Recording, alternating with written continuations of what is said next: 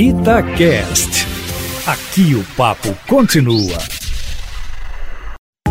Itatiaia Carros, com Emílio Camanzi. Emílio Camanzi, as montadoras estão se adaptando às novas condições da pandemia, né? Inclusive, nessa semana, duas novidades foram anunciadas, não é isso? Boa tarde para você. Boa tarde, Júnior, e a todos ligados aqui na Itatiaia.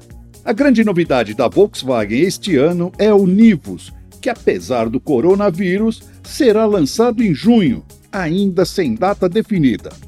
Baseado na plataforma do Polo, motor 1.0 turbo de 128 cavalos, vai inaugurar um novo segmento no nosso mercado, o dos SUV coupé compactos. Mas a Volkswagen já andou dando algumas deixas dele. Divulgou fotos provocativas e apresentou essa semana pela internet outra grande novidade que virá junto com ele: o Volkswagen Play. É uma super central multimídia que, além de espelhamento com celulares, conecta parâmetros do automóvel, aplicativos de navegação, seguros, músicas e outros serviços sem a necessidade do espelhamento. Foi toda desenvolvida no Brasil, vai ser exportada e equipará também os futuros modelos da Volkswagen no Brasil e na Europa.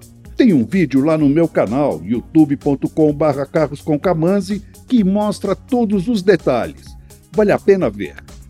E se você é daqueles que curtem uma trilha, também tem novidade. A Jeep começou a vender aqui o Wrangler Rubicon, o mais radical dos Jeeps feitos em série.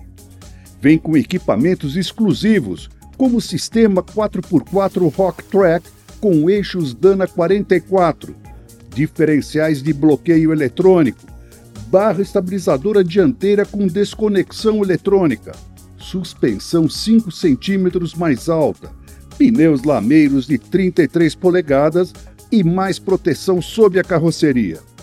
O motor é o 2.0 turbo de 272 cavalos e o câmbio automático tem 8 marchas.